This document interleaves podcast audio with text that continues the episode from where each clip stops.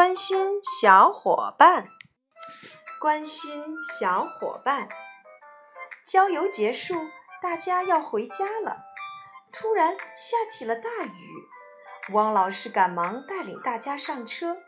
小朋友们都撑起伞，排着队准备上车。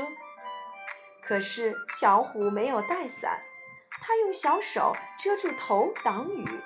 急急忙忙地跟在了队伍的最后面。这时，陶乐比回头看到了巧虎。巧虎，你没有带伞吗？嗯，没有。那我们一起撑伞吧。好的，谢谢你，陶乐比。第二天上课活动时，巧虎想要找陶乐比玩，但他却没有看到陶乐比。第三天午饭时，陶乐比的座位上还是空空的。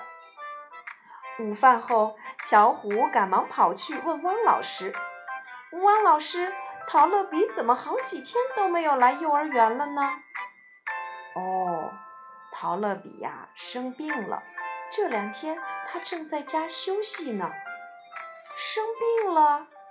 巧虎想了一想。踮起脚，在汪老师的耳边说了一句悄悄话。汪老师笑着点点头。下午美术课上，汪老师说出了巧虎的悄悄话：“小朋友们，陶乐比生病了。”巧虎提议大家一起做一张关心卡送给陶乐比吧。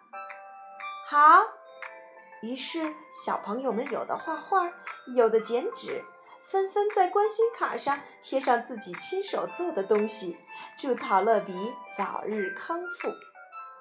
很快，陶乐比收到了大家的关心卡。陶乐比，这是你的好朋友们送给你的。哇哦，是大家一起做的卡片哦，太漂亮了！陶乐比高兴极了。过了几天，陶乐比的病完全好了，回到了幼儿园。陶乐比，你回来啦！是啊，一看到卡片，我的病就全好了。谢谢大家，哈哈！小朋友，你学会关心小伙伴了吗？如果遇到下面这些情况，你会怎么做呢？琪琪突然哭了。走过去关心他，问他为什么哭了，还是只管自己玩玩具不理琪琪呢？